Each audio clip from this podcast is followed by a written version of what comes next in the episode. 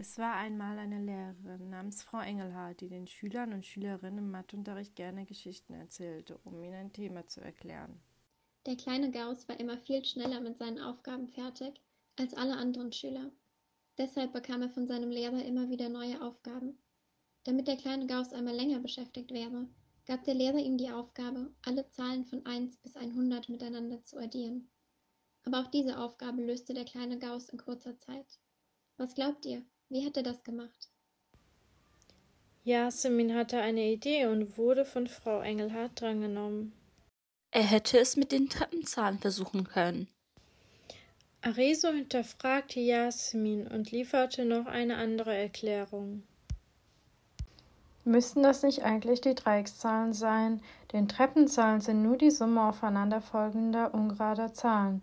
Die Dreieckszahl dn stellt die Summe der natürlichen Zahlen von 1 bis n dar n steht für die letzte Zahl unserer Summe. Zum Beispiel die 3 ist 1 plus 2 plus 3, aber was ist die Summe von die 100? 1 plus 2 und so weiter, 99 plus 100. Die erste und letzte Zahl werden addiert, also 1 plus 100 gleich 101. Danach wird die zweite und vorletzte Zahl addiert, 2 plus 99 gleich 101 und so weiter. Wir kommen immer auf den Wert 101, aber wie oft müssen wir nun die 101 zusammen addieren? Ja, genau 50 Mal. Da wir immer jeweils eine Zahl vom Anfang und vom Ende miteinander addieren, entstehen Pärchen. Deshalb brauchen wir immer die Hälfte von n.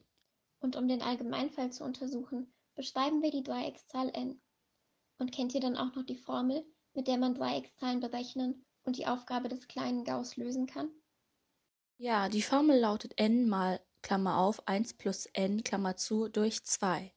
In Klammern n plus 1 stellt immer die Summe der ersten und letzten Zahl der zweiten und vorletzten Zahl und so weiter dar.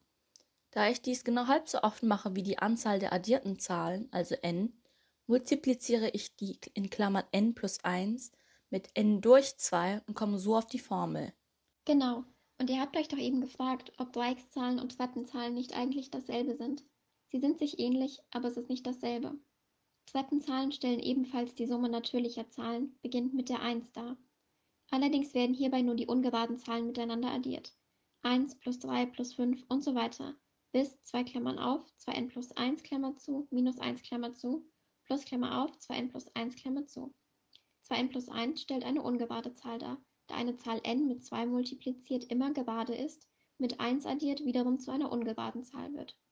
Die Formel der Treppenzahl kann als Summe der Dreieckszahl mit der um einen Schritt nach hinten verschobenen Dreieckszahl aufgestellt werden also n plus 1 mal n geteilt durch 2 plus n minus 1 mal n durch 2. Wenn man sich das Muster der Treppenzahlen bildlich vorstellt, kann man den abfallenden Teil auf der rechten Seite abschneiden und ihn mit der aufsteigenden Seite verbinden.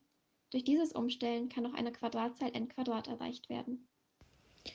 Und wenn sie nicht gestorben sind, dann rechnen sie noch heute.